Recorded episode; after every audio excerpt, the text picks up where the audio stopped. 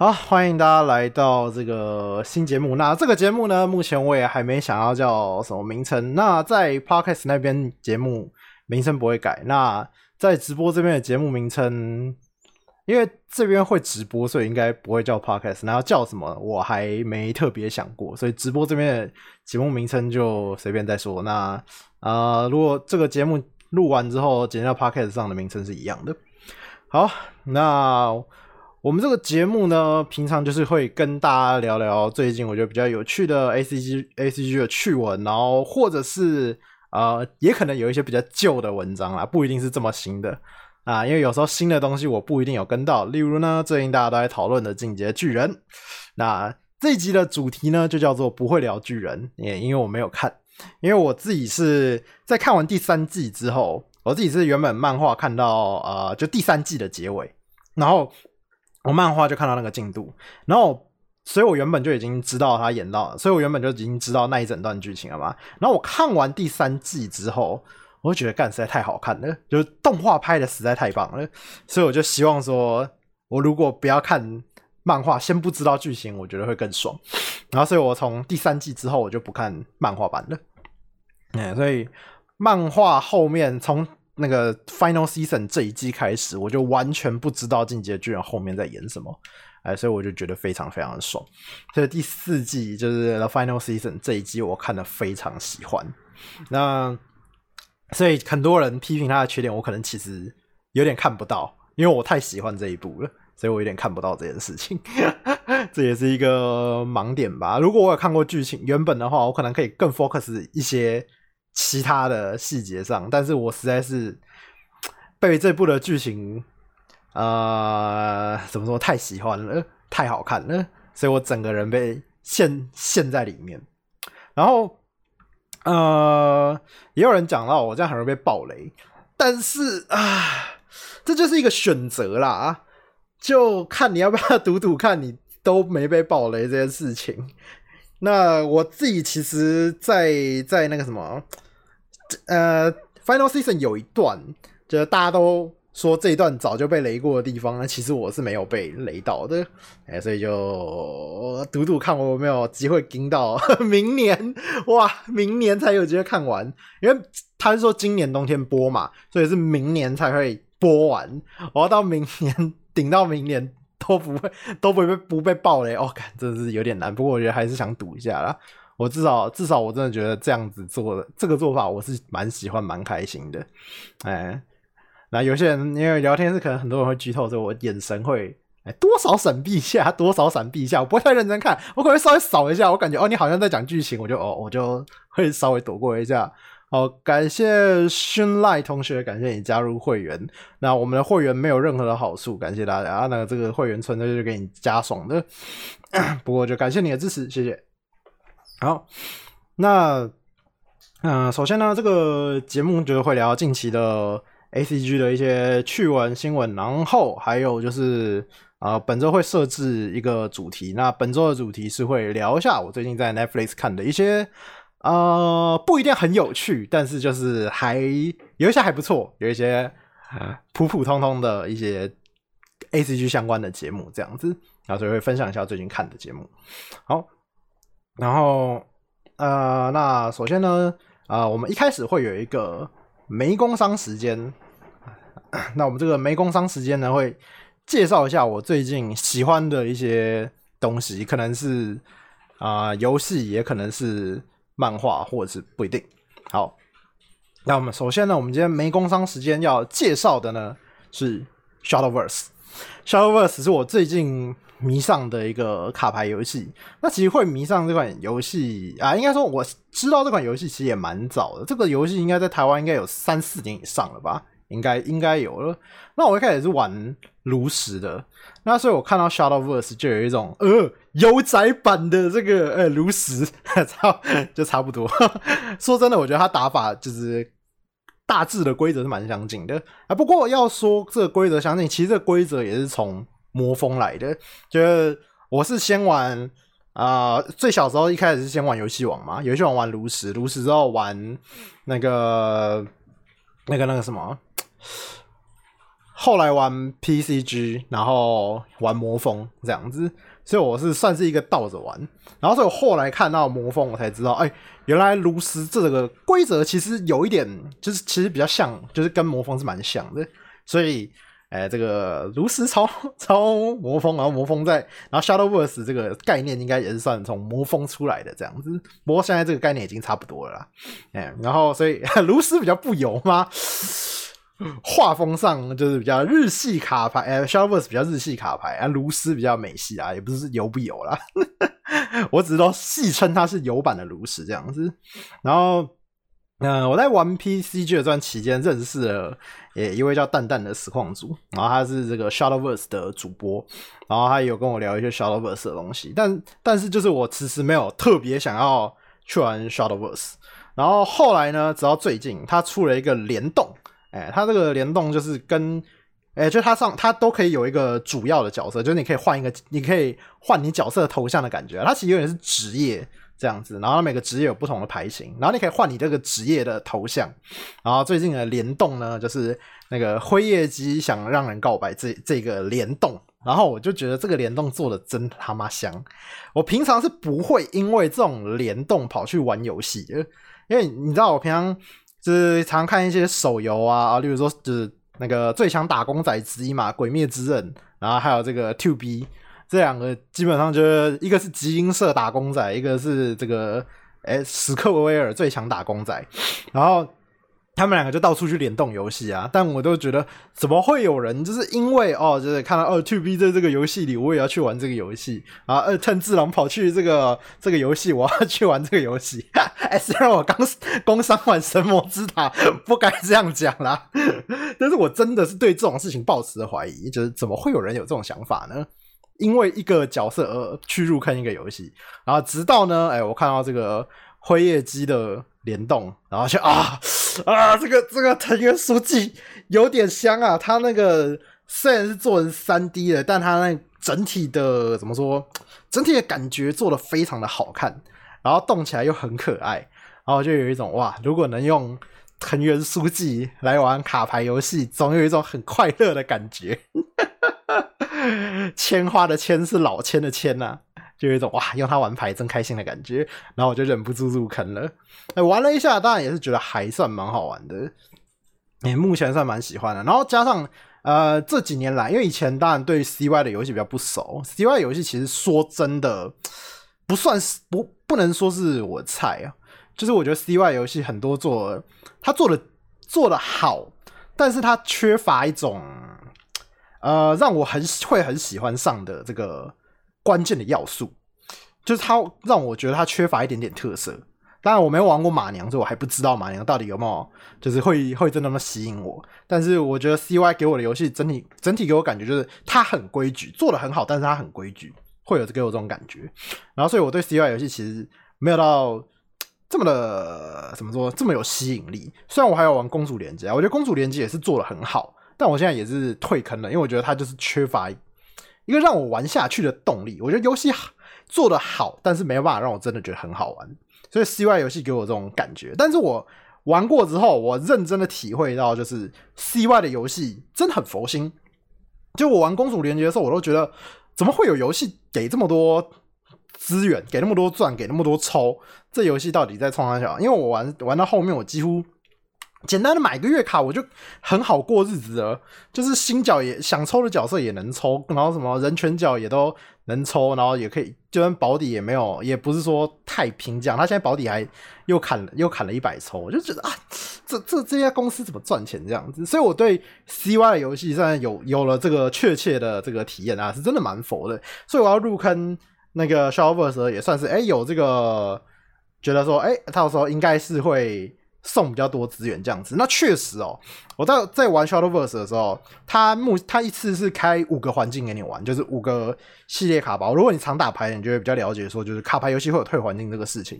那他在环境内的五个系列卡包，他全部都送十包，所以你进去之后先送你十包卡包，然后接下来就是你什么解一些成就任务啊，那些都不算很难解，打打他的 AI 电脑之类的，然后他都会再送很多钱让你抽卡包。所以你你光是走进去这个游戏，你基本保底就拿一百多包了，就就是一一个卡新的卡牌游戏，然后所以你那一百多包，你基本上你只要稍微拆一拆啊，然后你就可以组成一副呃，可以就接近可以组组一副 T one 套牌，但不能组那种最最土豪的，当然是没办法啦。那一个基本能打的 T one 套牌已经是可以凑得出来的，所以我就觉得哇靠，这个游戏真的是诶蛮佛的。那要说卡牌游戏的缺点，其实大家很多都有聊到说哦，这个平衡啊、环境啊之类的问题。其实我觉得多数卡牌游戏都躲不了这个问题啦，就是平衡问题。那至少我觉得，我觉得怎样叫做我可以接受，就是一个环境的卡牌呃的牌组，可能有三四套是。可以玩的，就是他们都接近一线，不会只有呃独霸一套到两两套的状况。我觉得这个游戏的环境就是 OK 的。你要要做到一个大的卡牌游戏要能完全平衡是非常非常难的啦。一定就是你玩任何游戏，哪一个游戏没有遇到这个环境环境膨胀的问题、meta 的问题，对吧？所以，哎，我觉得他目前能做到说，哦，至少。至少我听我大蛋哥分析，他觉得大概有四五套是 OK 的，是可以玩的。那我觉得，就哦，那我觉得这个卡牌游戏就是，呃，环境是我可以接受的。那我觉得玩起来的呃复杂度啊，然后想的程度也 OK。然后我觉得吃运气的部分也没有，我觉得没有到太过分了。我觉得 OK。我觉得目前整体上完全都是蛮蛮不错的情况。然后这样送的资源很多，然后我自己也喜欢玩。卡牌游戏，所以目前来说，我是觉得打起来很算是舒适的一款游戏这样子。那如果你喜欢玩卡牌游戏，然后但是你目前没有这个没有什么好的选项的话，就电子卡牌游戏啊之类的，那你我推荐你可以试试看 Shadowverse，它的呃在无氪玩家上，我觉得算是蛮 OK 的。当然，我还是有买这个这个通行证，就是。呃，算是 VIP 啊，买 VIP 会员这样的感觉，然后你就是打打的资源会特别多，但我觉得没有到，但是我刚刚讲的前面那个基础一百多包，我觉得是 OK 的，就是就是都都是拿得到的，都是拿得到，就你不买 VIP 也拿得到。那那我主要是为了要买这个辉夜姬的联动，但是我当然是全买了。买完之后呢，剩下钱又跑去买了公主连接的联动，哎，是我现在的巫师是凯流，哎，真开心。啊！有人问到说，就是炉石跟 Shadowverse 的体验差多少？我自己觉得，其实炉石我当初会退坑的主要原因，一方面当然是被我我在玩的牌被砍烂了嘛。这个奴隶战，这个如果你蛮早以前在玩的话，奴隶战算是当时非常强的一副。然后它又有我怎么说算算花式吗？也不是花，就是它蛮多要算的东西，要想的东西。哎，所以我觉得奴隶战玩起来很啊。很好玩，然后又有一定的难度，又很强，这样子。然 后最后奴隶战直接被砍烂了，我就很气，我就不玩了。但是我觉得，其实最让我啊，怎么说？我我我觉得我最玩不下去炉石的一个最重要的原因，就是因为我觉得我越来越跟不上改版。就是我不氪金的话，我觉得我越来越跟不上改版。这这个感觉，我不知道是我打的不够认真，就是钱存的不够多，还是说这个游戏本身就。给的牌没这么多，因为我当时我也不敢说我当时到底打多认真啦，对，所以我就会有一种觉得说，每次改版如果我没氪金的话，我有点跟不上这个环境，然后所以我后来就有点不太想玩了这样子。那但 Shadowverse 的话，我听大家的评价都是，只要持续有在玩的话，呃，你的钱是够玩下，就是会可以跟得上下一个版本的。就不会说你要一直氪、一直氪、一直氪这样子，就不一定要每次买。哎，所以我觉得如果是这样的话，那我会可以接受。那我目前呢也是先氪了一单啦。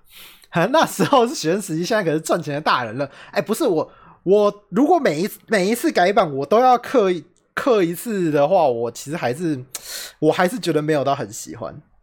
啊，我顺便再可以再讲另一个范例，是因为我前一阵子还玩了。PTCG Online 就是宝可梦卡牌的线上版，我有玩线下版，就是呃不实体版，干嘛讲什么线下版？实体版，哎，我有玩实体版，然后但也有玩，后来去尝试了线上版。然后线上版的机制其实有，它有点是为了服务这个实体卡牌而出了线上版本，因为它是如果你是玩欧美版就国际版的 PTCG 的话，你买一个卡包，它里面会有个序号，你可以把那个序号。那个扫描进那个你的账号里面，然后你就可以在 PTCG online 再开一个卡包，就是一个虚拟卡包。你等于买一个实一个实卡包，他会送一个虚拟卡包这样子，所以它比较是偏向服务它的这个实体版游戏，让你可以玩实体版，然后你在家也可以玩线上版这样子的感觉，所以就鼓励你买实卡包啦。那但是怎么说，我自己因为我不是玩国际版的玩家。然后我的实卡包就不会这么多，我就不会去买实那个国际版的实卡。那呃，我就没有这些虚拟卡包，我就变成说我要额外额外花钱买虚拟卡包，我才有办法在线上版玩。因为线上版给的钱非常非常非常少，那它这个性质有一点不一样，但就变成说，如果你不氪金，基本上那一款游戏就是百分之百玩不下去了。但合理啦，因为它的性质就是服务实体卡的，所以它就是比较鼓励你去买它的实卡这样子。那我就觉得 P C Online 就比较，我觉得就没有没没那么适合，就是你纯粹是想要就是轻松打牌，然后不用氪金的玩家这样子。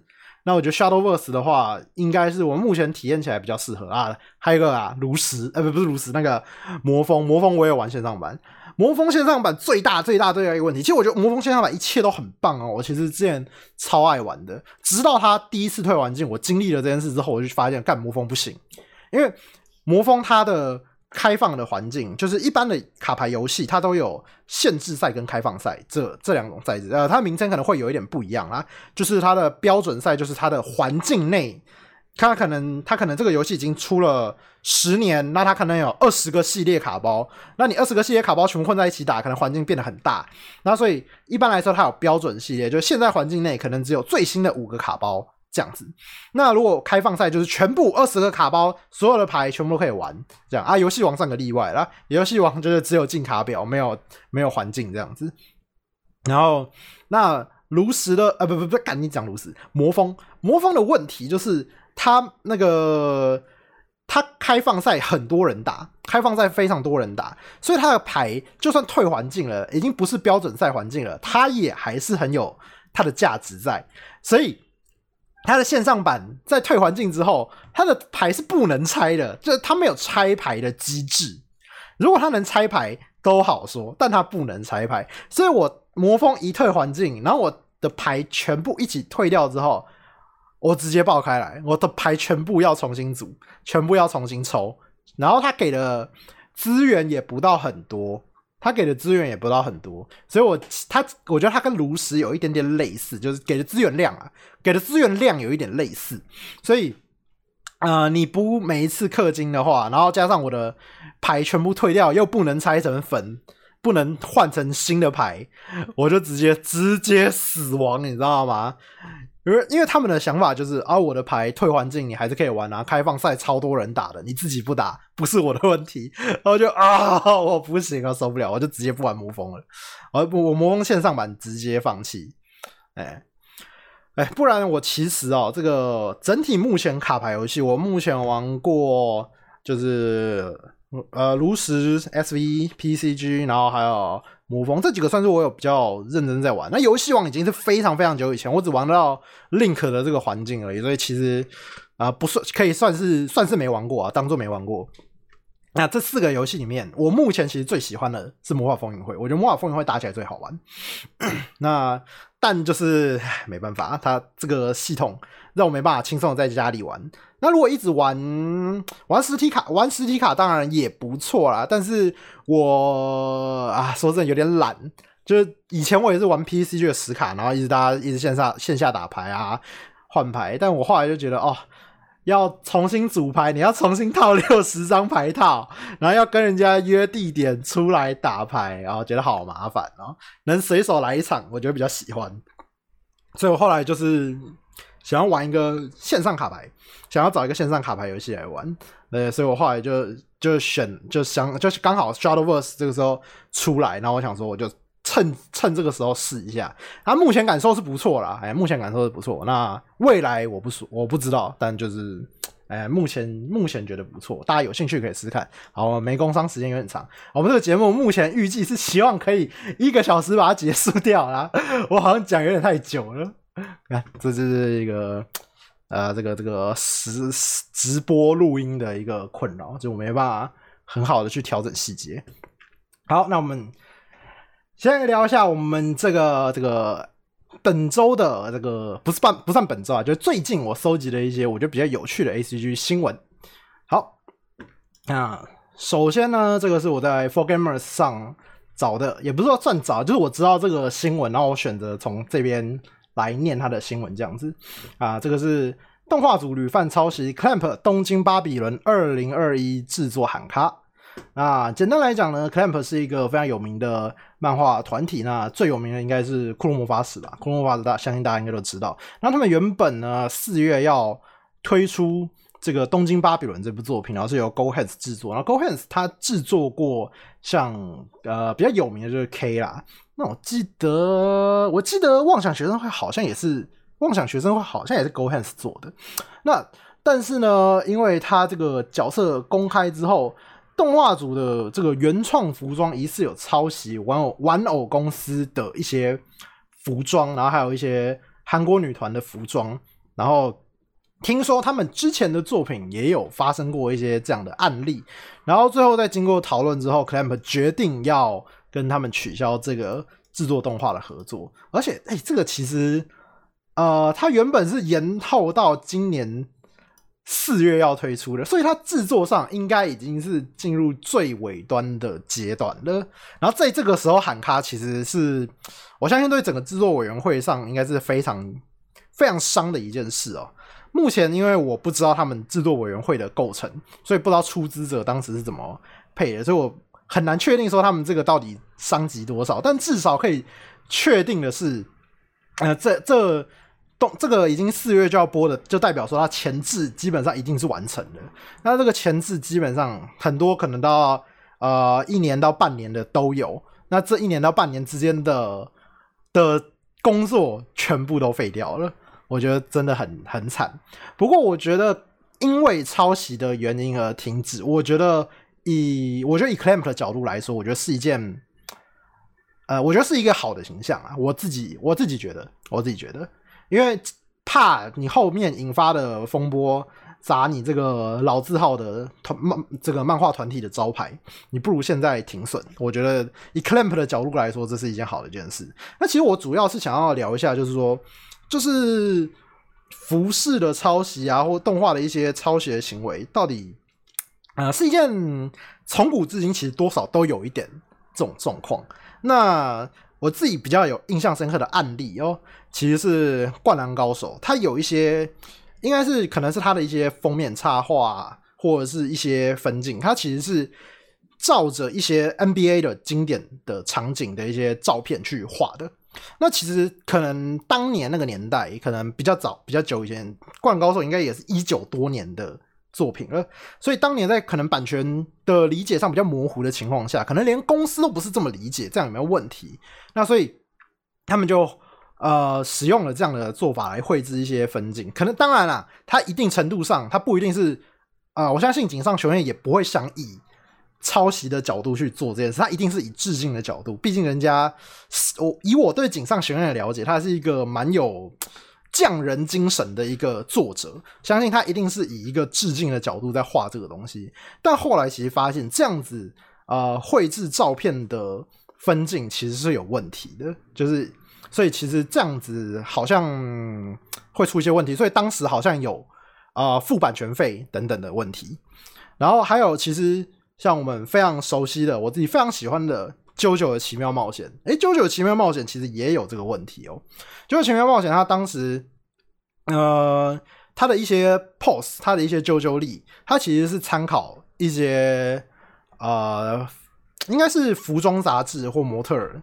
的一些动作去设计的，那后来好像发现这样好像也是有问题。那我相信啊，我相信以这些大作品来说，他们最后都一定能付版权费去和解。而且这当然都是很早很早以前的年代了。我相信当年的版权的理解上都已经没有办法那么当当年版权理解上没有办法像现在这么的熟悉跟严苛，所以可能多少都会做这些行为。然后像我姐有一次跟我聊到，因为我姐她也很喜欢看漫画，她也收集很多少女漫画，像 Clamp 我也是从我姐那边认识的。然后她她就有一次跟我讲到说，这个美少女战士它有一些服装，其实也是直接直接抄这个这个知名品牌的，可能香奈儿啊之类的知名品牌。对，所以。其实，在比较早期的年代，这种事情是算屡见不鲜啊。但我相信，多大大家都是比较不熟悉版权问题。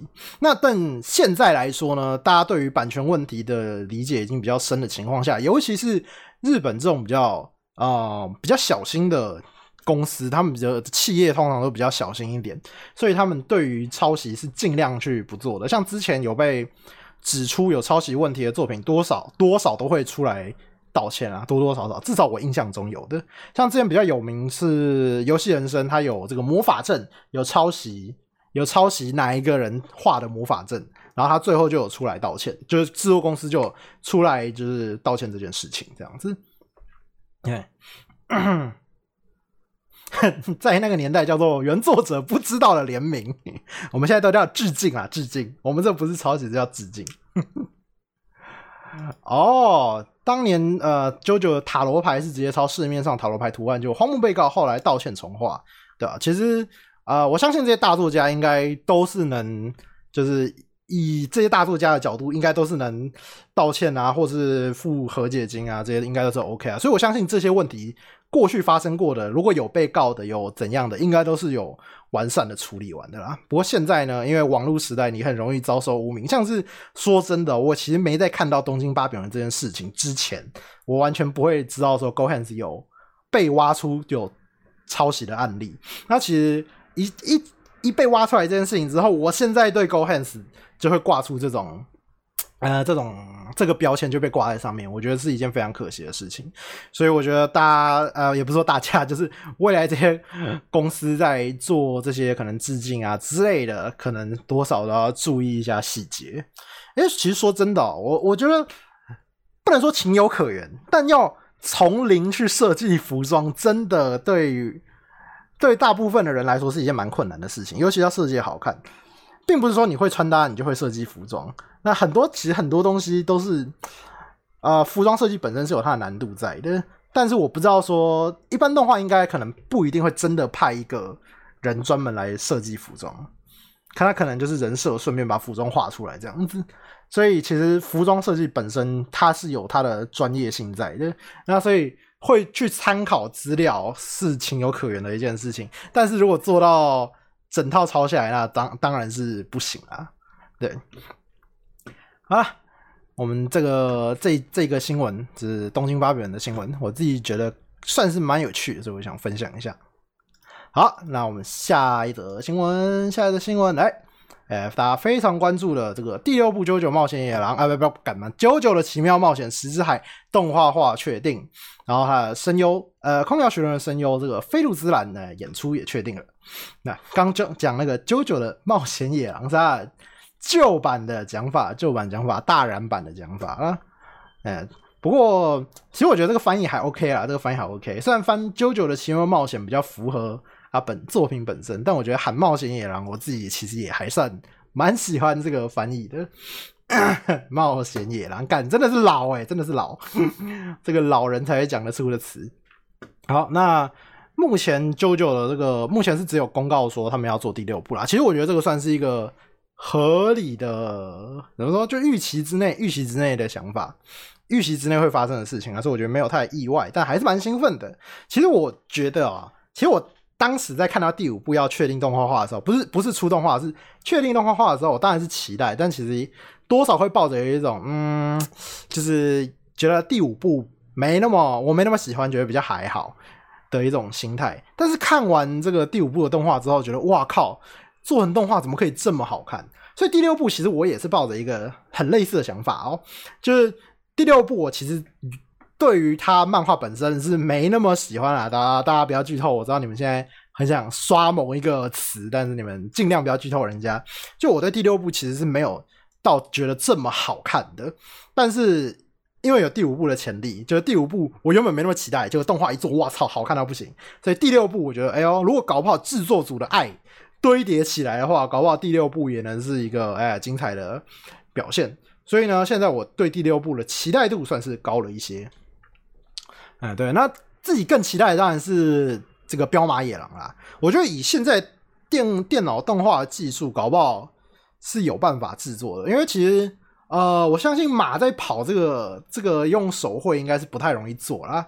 但我觉得现在的一些三 D 技术啊等等的很发达，然后动画的技术也是日新月异，所以我觉得未来要做第七部的动画，我觉得应该也是不无可能。我认为也是不无可能。那第六部的话，哎，就是目前是要看这个动画组的爱了，因为第五部我觉得他人设上是做的真的很好，人设跟那个。排球少年，我觉得是同一个。那他这个这个人设，他就是相当符合原作的风格，所以我觉得目前整体看来，九九一到五部的动画，我觉得第五部是人设上最好看的一部。然后他的一些演出效果呈现，也真的感受感受得到这个制作组多有爱了。所以我觉得第六部也是能期待一下。那我们这边也。可以简单讲一下第六部的最基础啦，相信大家应该看到名字就知道，这个主角叫空调徐伦，呃，很明显嘛，就是第三部主角的女儿这样子。那他整个故事叫石之海，他就是被简单来讲，这个女主角空调徐伦呢，因为一些原因被诬陷关进了监狱里，然后他接下来要从这个监狱想办法算。啊，有点难讲，反正他就是在监狱的一个冒险这样子，对，在监狱的一个冒险。那既然看到这个名字，多少都会期待一下，哎，那个男人会不会登场啊？哎之类的。我觉得第六部也算是，呃，各方面设计上蛮突破的啦，尤其是替身能力的设计。但我觉得就是因为他的替身能力有点像是刚讲到聊到这个卡牌游戏的 meta 的一个问题啊，就是。他的替身能力只能越做越夸张，但他不是说过强啊，也有过强的啦，但他只能越来越神奇。那有时候就神奇到我的理解跟荒木的理解好像有点不一样的这种境界了。哎，所以我觉得第六部是一个，我觉得把替身能力玩到有点，嗯，有点超出这，呃，怎么说，有点玩脱了。有点玩过头了，这这种感觉，其实我觉得第五部已经是极限了，再超出第五部的范围，就有点超出就是作者能掌控的范围跟读者能理解的范围，这样子，我我自己的感觉是这样。那第六部的这种感觉就特别鲜明，所以第六部一直以来都不是我，不是让我很喜欢的一部，那也算是蛮多人评价说不是那么喜欢的啦。也有点放飞自我，说放飞自我有也算是可以对真正意义上的暴走，真正意义上的暴走。但是我其实有很多人批评他的结局，但我自己其实再多看几次之后，我其实还算喜欢，所以我后来算是对于结局有一点呃有点反反转的想法啊。那这个之后有机会再跟大家，因为现在没播也不好讲，我们之后再有机会再来聊聊这个。这个第六第六部的结局呀，很久以后了，很久以后我们再来讲第六部的结局。其实我觉得重新回顾，然后重新思考这的话，我觉得还算可以理解。好，然后啊，顺带一提，这个声优非常特别哦，菲鲁兹兰他是这个埃及跟日本的混血儿，哇！这个人命中注定配九九，哎，埃及。小时候他住在埃及开罗，国中之后才回日本，然后迷上了九九的奇妙冒险，然后并参加了九九的朗读会，立志要当声优。然后他同时呢，也是这个健身少女的女主角的声优。你去稍微查一下，你就可以查到他的这个照片。哇，他超壮的，他一拳应该就可以把我打倒在地上。然后那个他甚至还有这个。骑马技能四级，哎，因为他看了《JoJo》的奇妙冒险第七部《彪马野狼》，呃，所以才迷上了骑马。而且他也有讲到说，那个他在《JoJo》里面最喜欢的是徐伦，然后就哇，最后成为徐伦的声优，这真的是一个很励志的 JoJo 粉哎，我觉得呃非常的非常的佩服，也是蛮恭喜他，希望他能这个好好发挥这个角色。看真的是揪楚圆梦，真的揪楚圆梦，厉害厉害。好，好，我们下一则这个有趣的这个趣闻。好，那呃，然后顺便再讲一件事，就是真的不好意思啊，是没办法。原本因为我是这呃昨天在收集，再回顾一下，我最近有想要找什么趣闻来讲，然后后来发现，看我不能上 PET，因为一上 PET，超多人在爆雷巨人的，我不能，我不能上，我不能上去，所以我就呃，我找的只好是从我自己有印象的，然后或者是从一些。呃，就是有讲 A C G 相关的一些频道上的新闻的那个新闻平台上去找资讯，因为我怕上 P E T 会被剧透，所以可能一些文章，哎，可能是一些趣闻稍微旧了一点点，但我尽量是抓这个月内的一些事情啦，不要剪，不行不行，干我受不了，太恶了太恶了。好，那这这一则新闻我觉得相当有趣哦。NHK《行家本色》这个节目，呃，最采访了安野秀明，因为安野秀明就是他的《福音战士》要完结了，所以他们就去采访他。然后 NHK 表示非常的后悔，哎，为什么呢？哎，安野监督的纪录片，这最一开始的旁白就是。当初我们听到这个 EVA 即将完结，因此想要采访安野监督，没想到从此开始了一段痛苦的旅程。我们连续跟拍了四年，是有史以来最长的一次。整 这个这整个怨念很深，超级好笑。然后，然后还有评论说，我我们不应该轻易的来采访这个人，因为这个。福音战士他这一集，我记得应该是隔了将近有八年吧，因为我记得 Q 好像是，呃，好像是二零一二年还一三年出的，然后那个这个这个最后一集，这一集叫中吗？还是怎样？都这最后一集它是今年才出的，应该也是对啊，八九年有了，超级久。哎，然后这个纪录片当时呢，听到说，哎呦。这个导演真的要完结了，就是哦好，听说他已经拍完要完结了，然后去跟就是采贴身采访。如果你有看过这这个 NHK 一些系列节目的话，他们有这种专门采访一些有名的导演啊、演员啊或知名的人物之类的。那之前我有看过采访宫崎骏的，也相当的精彩。那个时候好像是崖上的波妞的纪录片吧。然后这个时候当然就是当他们通常当就采访到。你这个结束，就是你你这个结你这个电影制作结束，所以当时也是采访到《爱上的波妞》制作结束，这样子很很合理。然后，所以他们这个也当 当然是要拍到这个这个《福音战士》正式上映才结束。然后没想到呢，我们安野秀明每一次都说：“哎，我们真的要完结了，哎，真的真的要完结了啊！我们最后真的明年。”终于要上了，结果都没有。然后这个 NHK 这个采访就一年一年拍下来，就连续拍了四年之久。我靠，真的是超级好笑，有史以来最长的一次。我听到这个，我看到这一段，我就直接笑到翻掉了。然后。啊，我这个是看一个 PTT 的文章，因为我之前有分享过，所以我就自己找自己之前发过的内容，就没有被剧透那个其他的东西这样子。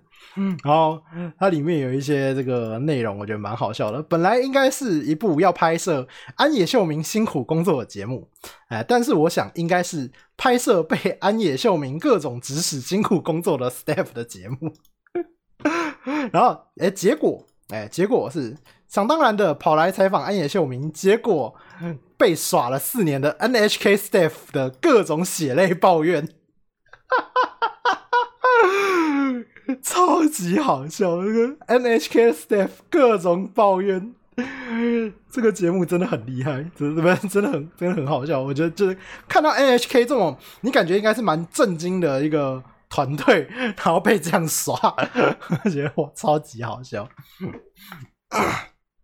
嗯，然后那个他下面还有说，这个跟踪拍摄不久后，我们就意识到了一件事，哎，我们不应该轻易的采访这个人。然后安野秀明这个，他就在跟拍的时候突然开始狂奔。而且我那时候好像稍微看一下，我我因为我没有那个时候是他只有日文日文的，没有没有中文。然后稍微看一下，我我我其实不太确定他那一段是在呃想要体会某一种感觉吗？还是什么的？所以他就突然开始奔跑。安野秀明其实是一个蛮神奇的人啊。如果你有看过他的一些相关的影片，例如说有一部漫画叫《监督行不行》，好像是他老婆画的吧，我有点忘了。然后里面就有讲到很多安野秀明的奇怪癖好，例如他最有名的就是他不太爱洗澡啊之类的。然后，然后还有一部叫做《青之焰》，《青之焰》是一部日剧，他他他原作是漫画，然后拍成日剧。主要在讲安野秀明的大学生活，因为他刚好可能那个原作漫画家跟安野秀明大学同一个大学，然后也就讲到他一些很奇怪的癖好，他也会做一些很实际的经历来体验，来让自己理解怎么拍一些动画啊，怎么去呈现这样。所以他一些狂奔啊这种行为，都可以理解为他可能是要去理解怎么。拍摄动画作品的一些体验，这样子啊，所以他突然开始狂狂奔，然后这个 staff 就啊，傻小冲啊小，他冲啊小，然后 staff 只好就扛着摄影机去追他，超好笑的。哎，连动画 staff 都常常没办法理解安野秀明的心血来潮。哎，不知何时这把利刃对准了我们。就是这个 NHK staff 的一个心里的想法，超级好笑。我觉得这个这个文章也是我觉得近期看非常有趣。啊，感谢 O Kitty Lin 一百五十元的抖内，喵喵喵喵喵，感谢你抖内罐罐，喵。我在床上笑，好。哎，总之我觉得安野秀明这一这一这一篇文章，NHK 的这个行家本色这一集啊，如果有他之后如果有机会的话，我也是想看一下。其实 NHK 有一些节目它是有简体中文版，你可以去 NHK World、NHK World、NHK 世界这个这个网站，然后它可以选语言，然后像是近期有那个天竺鼠车车导演的这个这个采访。也有在上面，然后也有简体中文，大家有兴趣可以上上面看一下。它里面会有一些不错的节目啦，NHK 拍的。然后顺便诶聊一下这个安野秀明，因为除了这件事以外，因为那他在这个采访里面应该有也是有聊到说，他有想要这个安野秀明有曾经想要寻死这件事情哦。啊，刚好我也顺便去查了一些新闻，那其实就是。在讲到说，呃，安野秀明其实他当年在这个制作完《福音战士》的动画版之后，他其实是对于呃是有受到许多批评的。如果你有看过动画版的人，相信你应该都知道在批评什么啊。简单，我我觉得这个直接剧透一点没什么太大的关系，因为 反正你也看不懂。简单来说，就是最后一集《福音战士》的结局突然就变成真定真是。这个主角坐在椅子上，然后开始就是呃回顾自己的心理呀，然后开始探讨自己的人生啊，叭叭叭叭的干。说真的啦，我我真的看不懂，我真的看不懂。也许他真的有想展示些什么，但是我真的看不懂。然后最后呢，这个定真寺就哦突然领悟了什么，突然理解了什么，然后这个壳就破掉，然后。旁边就是大家就围绕着他，就开始拍手，欧美得多，欧美得多，欧美得多，就全部人开始欧美得多。哎，这个这个就是《福音战士》TV 版的结局。啊，你真的完全看不懂，前一集跟这一集演的东西也是无关的，就所以你就完全不知道他发生什么事。比较，我觉得比较合理的推断是，他们前面经费烧完了，后面没力气画了，或者这个时间赶不上了，只好这样做。然后所以呢，他后来才做了一个剧场版，算是一个比较。完整一点、完整一点的结局啊，就是这个《真心为你》这个这一部剧场版旧剧场版，算是比较完整一点的结局。虽然我还是看不懂，哎，虽然我还是看不懂，我自己是觉得《EVA》好看的，但我看的是就不带脑看的这个部分。就像是我看《天能》，我也是不带脑看，我觉得就当一个很神奇的这个大家都在倒着走的动作片这样子。那《EVA》我也就是看这个机器人打来打去，然后这个妹子啊很香，然后一些。角色的情绪啊，这个很很很有传染力，这样子。所以我自己对 Ava 也是觉得好看，但是我必须承认，我真的是看不懂 Ava。那当时就是因为这样子的结局哦，就是非常多的人在网络上就是攻击安野秀明，然后甚至呢就是在讲说那个要想要杀了安野秀明这件事情。然后安野秀明就会讲到一件事情，觉得真的，我真我真的觉得这件事情真的是哎让人觉得有点悲伤啊。他说：“他原本是希望为了世界上喜欢动画的人努力创造更多动画，但是没想到，就是这些人居然是最后是在讨论说要来杀掉安野秀明，要杀掉自己。然后他这件事情就让他非常的难过，然后甚至是不想要做动画。然后他就因为这样子呢，有曾经两度想要自杀。我觉得这这件这这个听起来真的是让我觉得蛮心酸的一个一件事情。然后，但后来我觉得这最后也有一点有趣啊，就是记者就问他：“那你后来为什么想要放弃自杀、放弃寻死呢？”哎，然后安野秀明就讲到说：“哎，因为感觉很痛。”我觉得，我觉得很可很可以，很可以，就有点有有趣可爱啊。我觉得安野秀明给我的感觉就是他是一个。他真的就是一个很很思考、特立独行，但是又有一点单纯可爱的一个仔仔。这我其实还蛮喜欢这个导演的性格。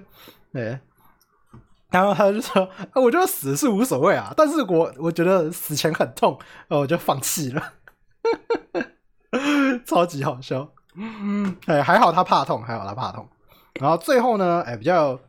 呃，最后他为什么能走出这个这个心理的阴霾呢？这个吉普力工作室的制作人铃木敏夫，然后他就有知道说他这个精神有点状况，然后他就说他这个他理解他他他觉得创作是治疗他这个心理症状的一个良药，所以他就劝他说要继续创作更多的作品，想更多的企划这样子。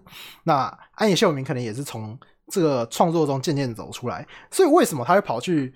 拍一下其他的作品啊，拍拍歌吉拉啊什么的。那我觉得他可能也是想要借由拍摄一些其他就是 Eva 以外的作品来，来算是治疗他自己的精神状况吧。我觉得看完这这个介绍之后，算是怎么说可以理解说为什么他 Eva 做这么久，因为他太多的这个他可能有这些精神状况在，然后看到 Eva 他可能。完全是做不下去的情况，然后所以也也合理的理解说他为什么要跑去做一下歌姬啊，做做其他的事情这样子。所以我觉得，哎，对，还跑去当配音员。其实呃他他配这个这个那那部叫什么《风起》，他配《风起》，其实我觉得一开始听很很奇怪。一开始听，因为他毕竟是一个很素的素人，有点奇怪，但又觉得好像有一点 OK。因为我觉得风起这个角色跟安野秀明整体带来的形象是有点符合的啊，比较专注于自己想要做的事情，然后不太去管一些外界感受的这种人，所以我觉得他其实配出来有一种蛮真实的感觉。我其实意外的算喜欢，一开始听当然觉得他配音有点怪，但听久了就觉得还不错。当然这个很很吃角色。所以当时他 这个这个宫崎骏愿意找找他去配音，也是，哎，果然是大师啊！有这个不同不同于常人的见解，不同于常人的见解，这样子，啊，然后他现在拍完《Eva》之后，虽然很多人结局好像评价没有到，没有评价好像没有到很好，或者是有一些地方可能让大家不喜欢，这个我也不知道，我也没有看剧透，但是。我觉得至少确实是这个对安野秀明这个 o b e d o 对他终于算是解开了人生呃最大的一个难关了吧？我觉得，就是他也也许未来还会遇到啊。至少我觉得相我相信福音战士对他来说一定是人生的一个很大的一个坎。然后现在终于过去了，能做自己更多想做的事情了。那也希望他可以就是在未来各个这个真系列、这个信哒哒哒哒系列都能发挥更快乐的。然后发挥自己想要自己自己想要做的事情，这样子。他现在要拍那个嘛《假面骑士》信卡面赖达，他之后的所有作品大概都会加上信这个真，所以未来就期待他的那个真宇宙能发挥的多彩多姿。好，那我们这个本周的这个趣闻，哎，就聊到这边。好，接下来呢是我们本周的这个小小的一些主题。这一次呢，我们也不算算主题嘛，就是我们这次额外要特别特别额外拉出来要聊的。我们每一周呢可能会拍这大哥，嗯，我们每一周呢可能会选一个小主题来聊。那可能是最近看的动画、漫画，或者是呃电影之类的都有可能。那呃可能会选一些我觉得。没那么适合做成节目的一些题材，因为有一些题材它可能做节目啊、相对不符合演算法啊，就只老实讲，它就是这样，它可能没那么符合演算法，那所以他就我就不觉得不适合做节目，那我就会想说，那我把它拿拿在这个直播中跟大家分享聊一下这样子。好，那我们这一次呢，要本周的小小主题呢是介绍这个 Netflix 的最近看的一些比较有趣的 A C G 相关的一些节目，它不一定是真的就是动画啊，这里面有一些是日剧这样子。啊，第一个要介绍呢是《侏罗纪世界：白垩冒险营》。那这一部呢，它是就是《侏罗纪世界》的动画版。那其实我一直以来都很喜欢恐龙啊之类的，所以《侏罗纪公园》整个系列我其实都非常非常的喜欢。然后，但是《侏罗纪世界二》有点难看啦。我觉得《侏罗纪世界二》的问题是，它把这个恐龙啊冒险、恐龙冒险的这个风格，然后变成了一个怎么说？这个恐怖片变恐龙恐怖片的感觉，它这个在一个宅邸，然后恐龙会呃跑来抓你开门，然后要吃你，这样我觉得就有点不符合侏罗纪公园的调性，这样子所以我没有很喜欢。哎，不过这个这个白垩冒险营呢，算是贯彻这个侏罗纪公园主要的风格，主要就是在侏罗纪公园的这个岛上，然后做冒险。那故事呢是讲述这个一群小朋友。然后他们受邀请来侏罗纪公园、侏罗纪世界，就这里是世界侏罗纪世界的世界观啦。然后他被邀请到侏罗纪世界上，然后那个来参观，首批参观他们的岛屿这样子。那哎，好像不算首批，就是就是也有很多那个时候已经是开放了，然后他们就是有被邀请来参加。那他其实是设定上算还不错，合理哦。就是他里面几个都是小孩子的主角，一个是。这个有钱人、有钱的小孩、富二代，然后还有一个是他玩了一个他们侏罗纪公园设计的一个游戏，一个 VR 游戏，然后他就是闯关成功这样子，然后就是闯关成功的奖品就是可以参加他们的，对，就可以来公园参观这样。然后还有一个是 YouTuber，超级合理，他就整整场拿着那个拿着 GoGo 在那拍片，哎，然后第三，然后还有一个是。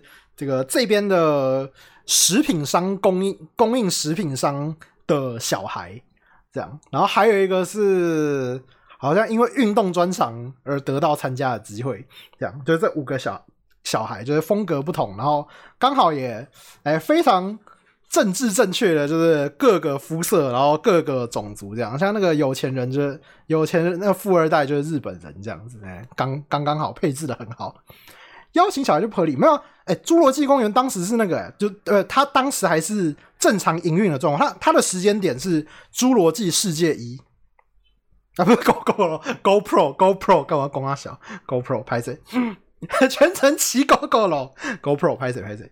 对，那他他那时候是侏罗纪世界一的时间点，哎，所以他的就是都是正常营运他的园区的时候啦，然后。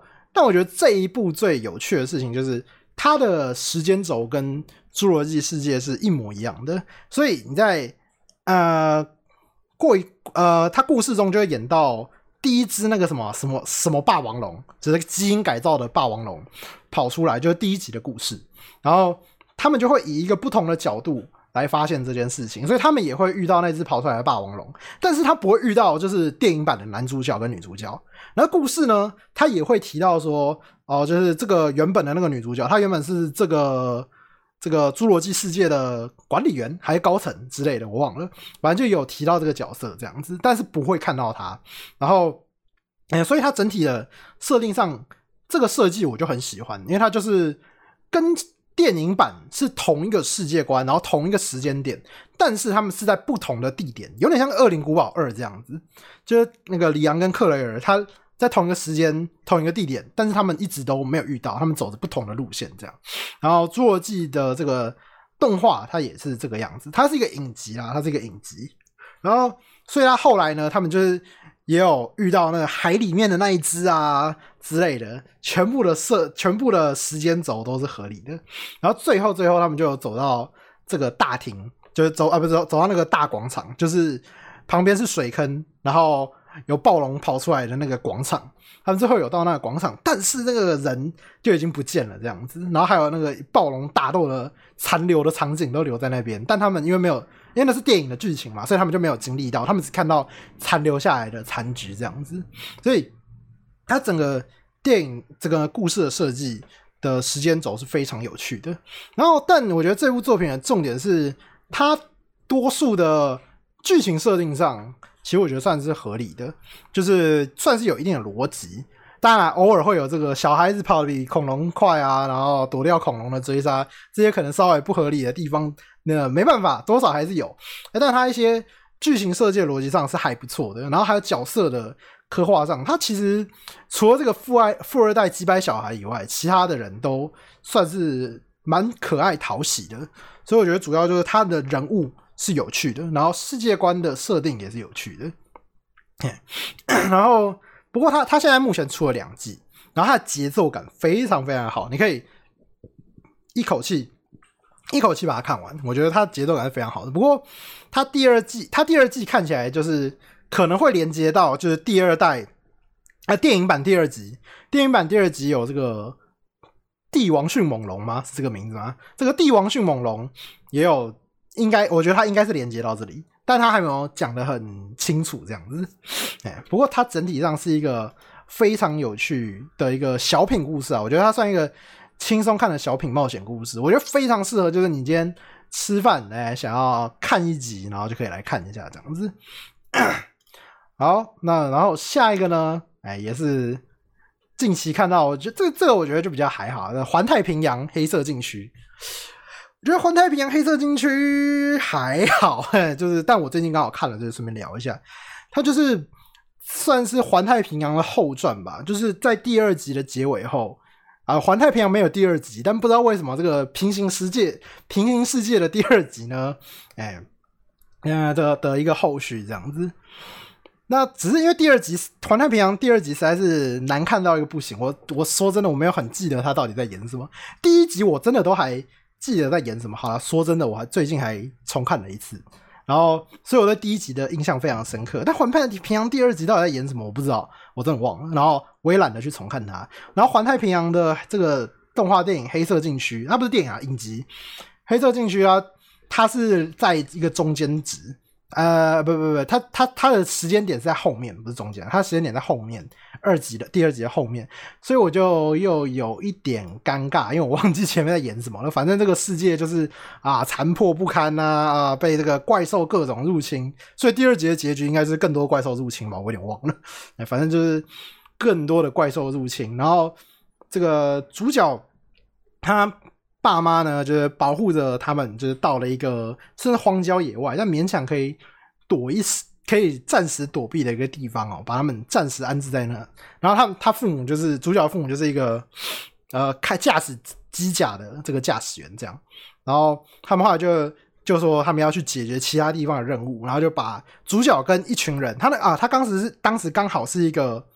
这个汽车巴士，然后把巴士上的人全部一起救到那个地方，这样，然后那些人就暂时在这边安顿下来。他们说：“好，我们就暂时离开，去解决其他地方的任务，之后再回来。”然后呢，他们就没有回来了。然后他们就只好，就是这些人就在这个地方生存了四五年这样子。然后最后，啊，不是最后，就是，然后主角他们就找到了，发现这边，哎，其实这边有一台机甲。然后，但是它这个机甲呢，是一个。呃，练习用的机甲，并不是战真真的战斗用的机甲。然后他不小心启动了，他不小心启动了之后呢，他就引发引来了真的怪兽跑来攻打这个地方。然后主角就哎，只好就是跟他的呃主角他们是一对兄妹，呃兄妹呢就只好一起驾驶这个机甲对对抗怪兽。然后。但是啊，当然就意外的打赢了嘛。然后最后他们就靠这个机甲要去探索这个世界，因为他们待在这个荒郊野外已经五六年、四五年，然后所以呃，对于外界的资讯非常的封闭，不了解，所以他们就驾驶了机甲就离开这样子。不过。我自己觉得这一部作品最大的问题就是它没有发挥环太平洋最大的特色。环太平洋最大的重心就是机甲打怪兽，但因为它驾驶的是一个呃废物机甲，就是它它就是练习机甲，所以它的打起来真的就爽度不够。它没有那种什么大炮一堆啊，然后还有什么他的武器尖刺的武器啊、剑啊之类的 long 啊，这些打机甲就他打起来就是没有那么爽度。而且好，你就算不用这些武器，你用拳头打也要有一个爽度。但因为它设计上，他们两个就是完全没有受过训练的新人，然后硬是去开这台机甲，只好就是就就勉为就是被迫去开这台机甲，所以他们开的也很烂。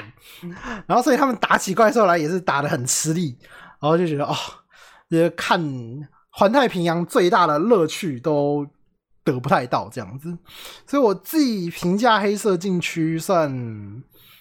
中间啦，中间值就不到很好看。不过它有第二季，我觉得因为环太平洋后来它的世界观算是有开始建立它的世界观，我觉得还算是有趣，所以我觉得第下一季我应该还是会看一下。然后顺带一提，黑色禁区它的人物设定算是比较日式一点，然后它的制作公司 Polygon Pictures，它就是做那个那什么《银河骑士传》，还有什么 Plan 啊，应该是这一部吧。对啊，他就是做过蛮多，就是这个这个三 D 动画为为主的作品，也不纯三 D 动画。然后他他们家的公司基本上都纯三 D 动画，但是他都会做的比较二有这个呃日式动画的风格。所以其实如果你平常就是看就是日式动画的话，你要看这部黑色禁区，其实会觉得 OK 啦，不会跟不会跟你习惯的画风差太多，没有太美式这样。不过我个人推荐呢。这个配音还是选日本日配比较好。我自己以前是，我原本一开始想说，我环太平洋，我当然要听英文的啊，要听英文看那个。我不知道他们，因为我我不是说英文的配音配不好，英文也有很多很优秀的配音员，但是这一部的配音配的真的很烂。这一部英文配音我觉得真的配很烂。我大概听了大概半集，我就受不了，我就切日配。日配可能可能日本动画的的脸配日文配音可能比较刚好吧，也没有。其实像像是也有很多日式片，它配英文配音，我觉得也没问题。所以我就话，我觉得这一部的音配是没有很好，那所以我推荐你大家还是要看日配。然后不过呢，哎，这一部里面其实有一些有一些剧情，呃，我觉得它好，它好看是它有一些地方还算有一点合理性。然后人物的刻画上也还算不错，哎，然后不过缺点就是我刚讲的战斗有点无聊，然后还有人人的戏份有点太多了，就是就是人不不是说不能有人类的戏份，但是很多时候你都没在开机甲，我到底看什么环太平洋啊？这是重点啊，就是这整部是重点是开机甲的一部片，但整部片没在开机甲。等下我突然好像觉得我好像在讲哪一部电影，某重甲某机神。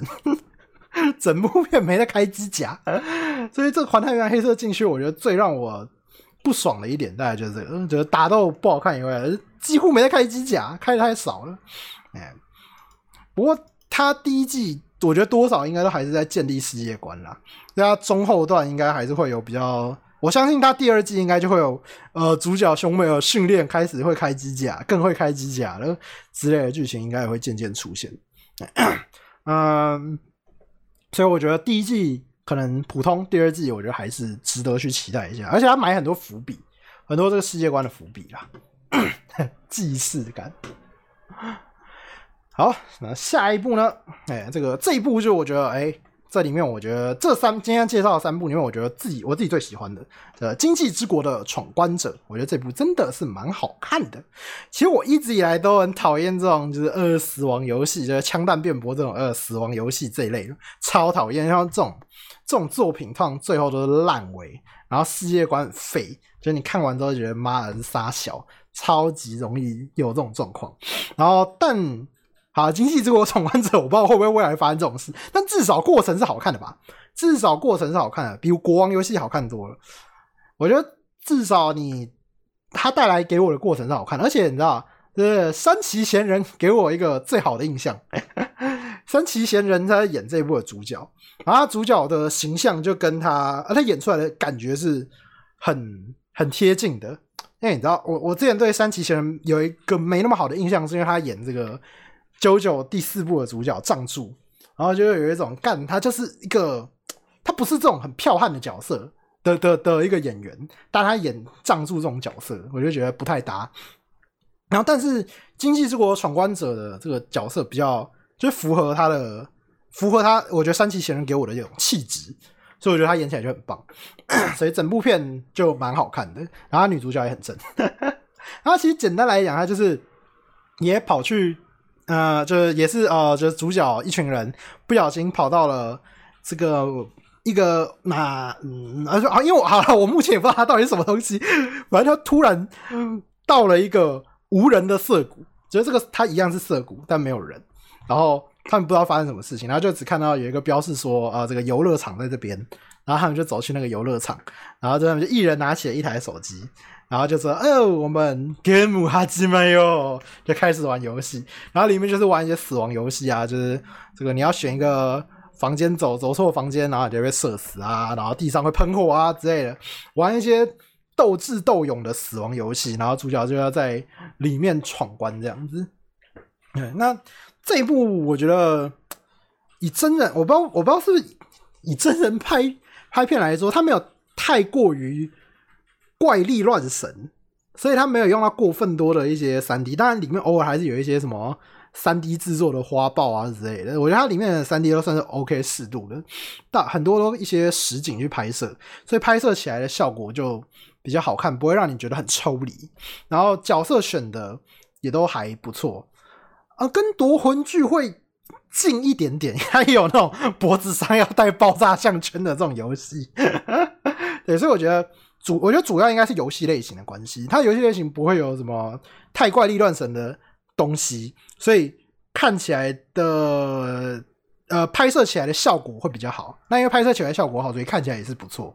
然后它的人物刻画也都相当不错。其实我觉得重点这种作品是，也不说这种作品，其实大部分的作品，你只要人物他的心境、情绪，然后性格刻画不要太差，不要太令人讨厌，然后描写的够深刻，其实大部分的作品的都是 OK 的。其实我刚讲这几部，我觉得都是不错的。就在人物的刻画上都是不错的。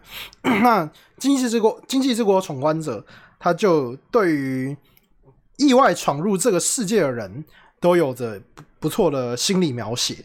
然后还有，因为他们他们玩完这个游戏之后啊，他们就会得到一张扑克牌，然后还有告还有帮你的寿命延期，那个延期几天，他会有一个签证，然后那个签证就会告诉你还能待多久，然后他。他就会帮你延期，你过一关就给你延期几天这样子，依照难度给。然后期限到了你都没去闯关的话，啊，你就死掉。所以他就是被逼着要持续去玩死亡游戏这样子。然后他每他每次玩死亡游戏的参加者都不同，因为他就是一个大地区有很多人，然后有很多种游戏场，你就自己去选你要去参加。所以每一次遇到人啊不同啊，然后等等的都会发激发出蛮多。蛮有趣的一些剧情，然后它刚好这一季 ending 的点，我觉得非常非常的棒，就是 end 在一个大大的关卡后面，然后那个关卡真的是蛮，那个大关卡真的那一集真是蛮好看的。我说真的，那个时候我原本早上五点多吧，然后我原本想说看完一集就 看完一集就睡，然后我就把它看完了，我就看完我就。第五集到第八集一口气全部看完，看到早上八点。像杀戮哦，他没有像杀戮毒，他他真的就是那种死亡闯关游戏啦。对，然后这目前我觉得漫改作品里面，我觉得相当不错一部《经济之国闯关者》。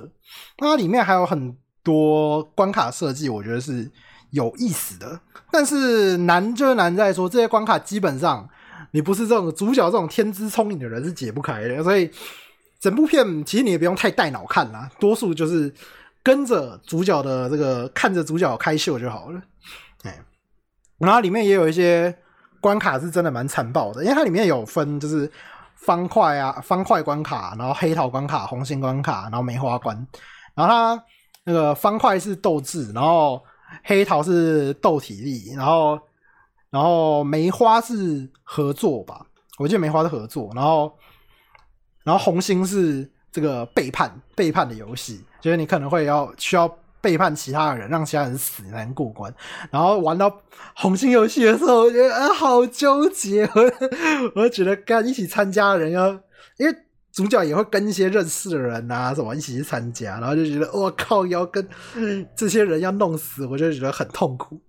所以我觉得这一部算是哎有一点点，也不说一点点，它算是有一定的痛苦成分在里面。我觉得这一个刻画是很好的，因为我就说它用借由大量的实际拍摄，像它整个涩谷的清场，它都是它都是整个清场涩谷去拍摄，所以就整体的景啊都是比较都是。偏偏写实的，包含的游戏场景这样子，所以代入感也会比较强一点。所以对于这些人物在这个世界的痛苦，都是啊会会感受得到的。所以我觉得这就是我说的，有一些作品要有一定的苦感，有一点痛苦感的。我觉得这这是这就是一部有痛苦感的作品啊。然后我目前是有额外去看那的漫画，因为它原本是漫画嘛。那我觉得漫画其实。我觉得看过之后，我就觉得那个真人剧真的是改的很好，而且它有一些游戏是设计不一样的，所以我觉得两者可以穿插看，看他们玩不同的游戏。然后，而且漫画有一个更棒的点是，他会选，嗯，他会选一些路人角色，他们参加游戏的一些过程，就是不会说只 focus 在主角，他有点在扩大这个世界观跟不同人物看待这个世界的一个想法。像有些人他就是。呃，觉得在这个世界很棒，他觉得这个生死之间的世界，这才是他要的。然后有一些人可能就是呃比较顾及伙伴啊之类的，我觉得这是蛮有趣的。所以啊，我目前是有在追漫画，不过还没追完。然后如果大家有兴趣的话，我推荐你可以先试试看这 Netflix 上的影集《经济之国闯关者》。那它一集大概四十八分钟，大概五十分钟左右啦，差不多五十分钟左右。那总共八集，所以其实以追剧来说不算太久。嗯，有兴趣的话，推荐大家可以去试试看。好，好，那么我们今天这个这个节目差不多就到这边。那那个，如果你是听 Podcast 的版本的观众，那我们今天就到这。如果有任何的呃想问的呢，下方也都会有这个这个问答箱，你可以在里面。提一些问题，然后或者是也可以在 Apple Podcast 下方留言。那这个 Podcast 版我们就先到这边，感谢大家。